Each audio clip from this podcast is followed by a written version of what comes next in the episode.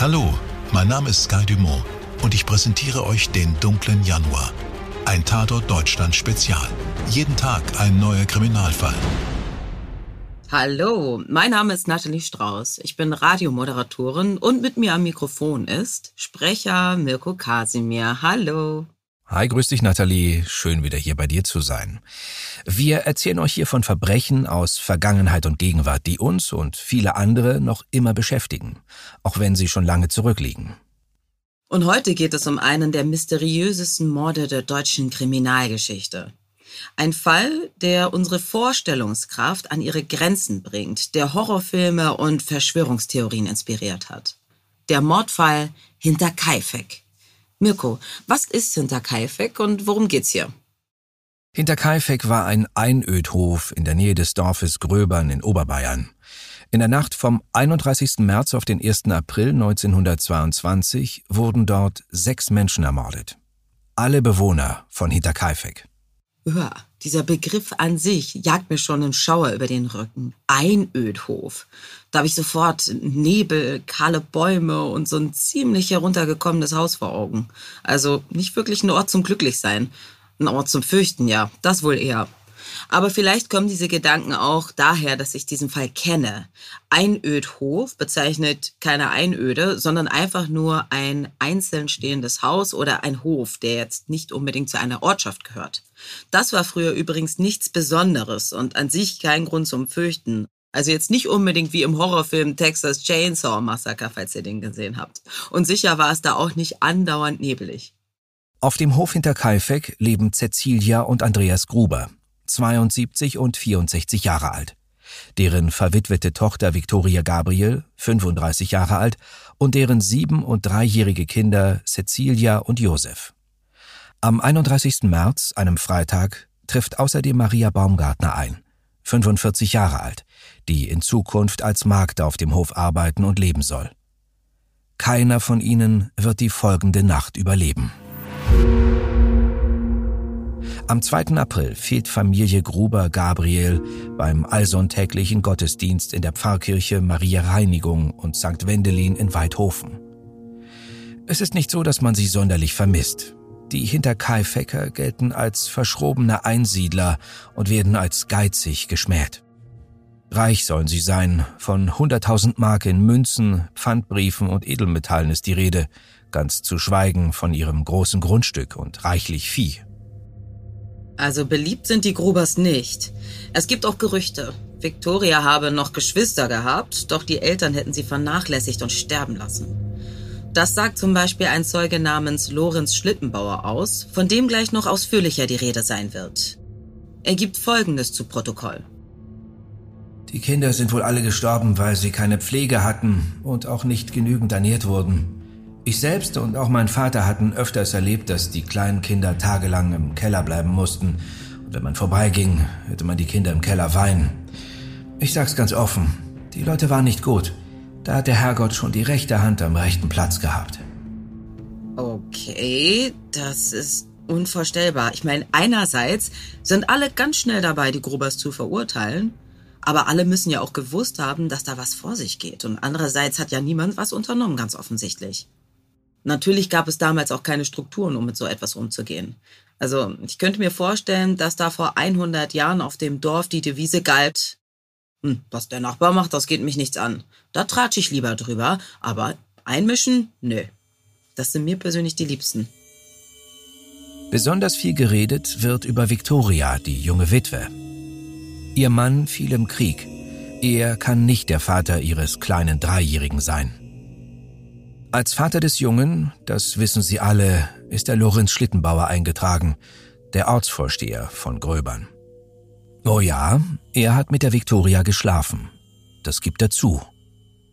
Die Viktoria Gabriel war überhaupt für den Geschlechtsverkehr leicht zu haben, sagt er später in seiner Vernehmung. Und er habe sie sogar heiraten wollen. Doch dazu, so hätten es Viktoria und ihr Vater verlangt, habe er die Vaterschaft anerkennen sollen obwohl doch alle wüssten, wer wahrscheinlich der wirkliche Vater sei. Niemand anders als der alte Gruber, Viktorias Vater, und damit gleichzeitig Großvater und Vater des kleinen Josef. Ihr Fehlen beim Gottesdienst fällt jedenfalls auf. Die Grubers mögen nicht beliebt oder gottesfürchtig sein, doch trotz ihres Geizes haben sie stets ihr Schärflein beigetragen, wenn die Kollekte herumging. Die Kleine, die Cecilia, war ja gestern auch nicht in der Schule, weiß eine der Mütter aus Gröbern. Die Kinder und der Lehrer haben dann für ihre Gesundung gebetet. Am 3. April fehlt Cecilia erneut unentschuldigt in der Schule. Ebenso am 4. April, einem Dienstag. Für diesen Tag ist der Mechaniker Albert Hofner nach Hinterkaifeck bestellt. Er soll den Motor der Futterschneidemaschine reparieren. Doch niemand öffnet auf sein Klopfen, niemand reagiert auf seine Rufe. Er schaut sich auf dem Hof und im Stall um, kann aber keine Spur der Familie entdecken. Keine Spur der Grubers. Seltsam ist außerdem, dass das Vieh wild an den Ketten zieht und der Hund bellt. Hofner macht sich an die verabredete Reparatur. Etwa viereinhalb Stunden braucht er. Dann verlässt er Hinterkaifeck, um ein andermal wegen der Bezahlung zurückzukommen. In Gröbern trifft der Mechaniker die Töchter von Lorenz Schlittenbauer und erzählt von der unheimlichen Lehre in Hinterkaifeck. Lorenz schickt seine Söhne hin, um nach dem Rechten zu sehen. Die bestätigen Hofners Schilderung. Noch am selben Tag macht sich Lorenz Schlittenbauer mit zwei anderen Männern nach Hinterkaifeck auf. Sie dringen in die Gebäude ein und finden das Grauen. Die Leichen von Cecilia und Andreas Gruber, von Victoria Gabriel und ihrer Tochter Cecilia liegen im Stall. Sie sind teilweise mit Stroh abgedeckt. Den dreijährigen Josef findet man im Kinderwagen im Schlafzimmer seiner Großeltern. Die Leiche der Dienstmagd in ihrer Kammer. Alle sechs wurden erschlagen. Das Vieh im Stall ist losgelassen und das Haus durchwühlt. Lorenz Schlittenbauer schickt seine Söhne los, um die Polizei zu informieren. Unterwegs berichten sie allen, denen sie begegnen, von der Tat und so finden sich noch vor der Polizei zahlreiche Schaulustige ein. Die örtliche Polizei ist überfordert. Die Polizei München wird zur Unterstützung gerufen, doch auch diese scheint auf ein solches Verbrechen nicht vorbereitet zu sein. Es werden nur fünf Tatortfotos gemacht, nachdem die Leichen schon bewegt wurden. Und niemand nimmt Fingerabdrücke. Auf einem improvisierten Seziertisch werden die Toten gleich vor Ort obduziert. Die Todesursache ist eindeutig. Alle sechs wurden erschlagen, mutmaßlich mit einer Kreuzhacke. Besonders erschütternd? Die siebenjährige Cecilia hat nach dem letztlich tödlichen Schlag noch etwa zwei Stunden gelebt und sich im Todeskampf büschelweise Haare ausgerissen. Der oder die Täter müssen sich nach der Tat noch lange auf dem Hof aufgehalten haben. Die Kuh wurde gemolken. Ein Schinken aus der Räucherkammer ist frisch angeschnitten und Zeugen haben zwischen dem 1. und 4. April Rauch aus dem Kamin aufsteigen sehen. Es gibt eine Menge Merkwürdigkeiten und Ungereimtheiten. Kurz vor der Tat beklagte Andreas Gruber den Verlust seines einzigen Hausschlüssels. Außerdem sei in letzter Zeit jemand auffällig um das Haus herumgestrichen. Auf dem Dachboden, der vom Wohnhaus über den Stall und die Scheune verläuft, ist Heu ausgestreut, als habe jemand Schritte dämpfen wollen. Zwei Dachziegel sind so verschoben, dass man vom Boden aus den gesamten Hof überblicken kann. Jemand muss sich vor kurzem hier aufgehalten haben, das sieht man auch an Mulden in einem Heuhaufen. Sofort beginnt die Suche nach den Tätern und nach dem Motiv. Polizei und Presse gehen anfangs von Raubmord aus, doch diese Theorie wird bald angezweifelt. Es wurde noch viel Bargeld gefunden. Warum sollten die Räuber das liegen lassen? Zeit zum Durchsuchen hatten sie genug. Überhaupt, wer würde nach einem Raubmord noch zwei oder drei Tage am Tatort verbleiben? Und spricht die Grausamkeit des Verbrechens nicht eher für eine Beziehungstat? Schnell gerät Lorenz Schlittenbauer in Verdacht. Er wohnt nur 350 Meter von Hinterkaifeck entfernt und hatte alle Möglichkeiten, den Hof auszuspähen und unauffällig hin und her laufen zu können. Und dann ist da noch die Sache mit dem Schlüssel. Als die Leichen aufgefunden werden, ist die Haustür verschlossen. Da Stall und Haus verbunden sind, dringt Schlittenbauer durch den Stall ins Haus vor und schließt dann von innen die Tür auf, um seine Begleiter reinzulassen. Der Schlüssel habe innen im Schloss gesteckt, sagt er. Aber der alte Gruber hatte ja eben jenen Schlüssel kurz zuvor verloren. Auch kennt sich Schlittenbauer merkwürdig gut auf dem Hof und im Haus aus. Kann es sein, dass der Ortsvorsteher die Familie getötet hat? Weil der alte Gruber von ihm, dem eingetragenen Vater des kleinen Josef, Unterhalt forderte? Nichts davon kann bestätigt oder ausgeschlossen werden.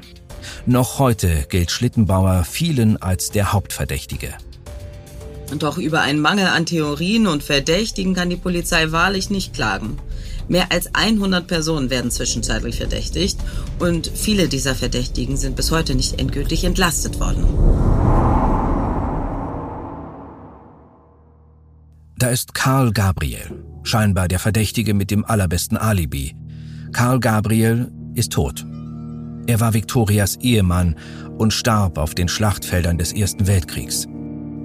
Doch immer wieder tauchen Gerüchte auf, er habe die Identität mit einem gefallenen Kameraden getauscht. Immer wieder tauchen Menschen auf, die die Geschichte bestätigen und behaupten, sie seien Gabriel begegnet. Hat er aus Rache für den Inzest des Schwiegervaters oder die Untreue der Ehefrau die gesamte Familie ermordet? Dann ist da Josef Bertel, der kurz zuvor aus einer Heilanstalt geflohen ist. Der Verdacht ist auf Bertel gefallen, schreibt das Salzburger Volksblatt vom 22. April 1922, da man sich sagt, ein derart scheußliches Verbrechen könne nur ein Geisteskranker verüben. Da sind die Gebrüder Gump, die bereits in Morde an Bauern in Oberschlesien verwickelt gewesen sein sollen. Die Brüder Schreier, die als Tagelöhner in der Gegend unterwegs sind und als gewalttätig gelten. Da ist Anton Bichler, der rum erzählt haben soll, dass die Hinterkaifecker alle erschlagen gehören. Da ist... Naja, ihr seht schon, wohin das führt. Ja, jedenfalls nicht zu einer Lösung oder gar Verurteilung. Die Polizei versucht alles, um den Fall aufzuklären. Wirklich alles. Ein Hellseher meldet sich sogar bei der Polizei und behauptet, er könne den Fall lösen. Alles, was er dafür brauche, wären die Schädel der Opfer. Boah. Und tatsächlich lässt die Polizei die Schädel der Hinterkaifecker abtrennen und nach Nürnberg bringen. Kleiner Spoiler, auch der Hellseher kann in diesem Fall nicht helfen. Auch die riesige Belohnung von 100.000 Mark bringt zwar viele Hinweise, aber keine Lösung. Die schlampige Ermittlungsarbeit zu Beginn der Untersuchung lässt sich nicht wiedergutmachen. Und so bleibt der Mordfall hinter Kaifek bis heute ungelöst und die Quelle von Spekulationen, Theorien und Gruselgeschichten. Apropos Gruselgeschichten, dazu passt ein ziemlich makabres Detail. Die Toten wurden auf dem Friedhof Weidhofen bestattet. Ohne Schädel, denn die sind nach ihrem Ausflug zum Hellseher nämlich nie wieder zurückgekehrt. Zuletzt befanden sie sich in einem Justizgebäude in Augsburg, das bei einem Bombenangriff im Zweiten Weltkrieg schwer getroffen wurde. Die Schädel der sechs aus Hinterkaifeck wurden dabei zerstört. Vom Tatort selbst ist nichts mehr zu sehen. Der Hof wurde schon 1923 abgerissen. Nicht weit davon steht heute ein Martel. Das ist so ein kleines religiöses Denkmal, auch Heiligenstock oder Wegstock genannt. Viele Ermittlungsakten verbrannten ebenfalls im Zweiten Weltkrieg. 1955 wurden die Akten geschlossen. Doch die letzte Vernehmung fand erst 1986 statt. Ein Kriminalhauptkommissar ermittelte noch im Ruhestand weiter. Erst mit 83 Jahren schloss auch er seine Akten und gab sie an das Bayerische Polizeimuseum weiter. Mal wieder einer dieser Fälle, bei denen wir euch die endgültige Klärung schuldig bleiben müssen. Aber ich weiß nicht, wie es dir geht, Mirko, das macht natürlich auch einen Großteil dieser Faszination aus. Auf jeden Fall. Und bei den Morden von Hinterkaifeck, da trifft das ganz besonders zu. Denn die Umstände der Tat, die Familienverhältnisse, das ganze Setting, das klingt schon alles irgendwie wie die Blaupause für die Horrorversion eines Heimatfilms. Ja, genau das ist ja auch der Grund irgendwie für meine Faszination, diese ganze Düsternis, diese Lebensumstände, ja, die, wie anfangs schon erwähnt, diese Bilder, die sich da förmlich aufdrängen, das einsame Gehöft im Nebel, von Bäumen umgeben, blattlose Äste, ja, man kann sich da richtig schön reinsteigern, aber am Ende des Tages tut's mir total leid für diese Familie, ja, auch wenn sie da größtenteils ihr eigenes Süppchen gebraut haben, aber das hat wirklich keiner verdient, auf so eine brutale Art und Weise aus dem Leben gerissen zu werden. Und insbesondere die Kinder. Es ist einfach bis heute eine unfassbar gruselige Geschichte. Ja, und Mirko, wir sind am Ende unserer heutigen Folge und ich glaube, ich brauche jetzt eine richtig schöne, heiße Schokolade oder irgendwas anderes, das mir diese Kälte, die mir gefühlt so tief in den Knochen sitzt, verdrängt. Das sei dir gegönnt auf jeden Fall. Und auch euch, liebe Zuhörerinnen und Zuhörer, falls ihr Lust darauf habt. Wir danken euch fürs Zuhören und hoffen, dass ihr bei der nächsten Folge wieder dabei seid. Bei Tatort Deutschland Spezial. Euer Mirko und eure Nathalie.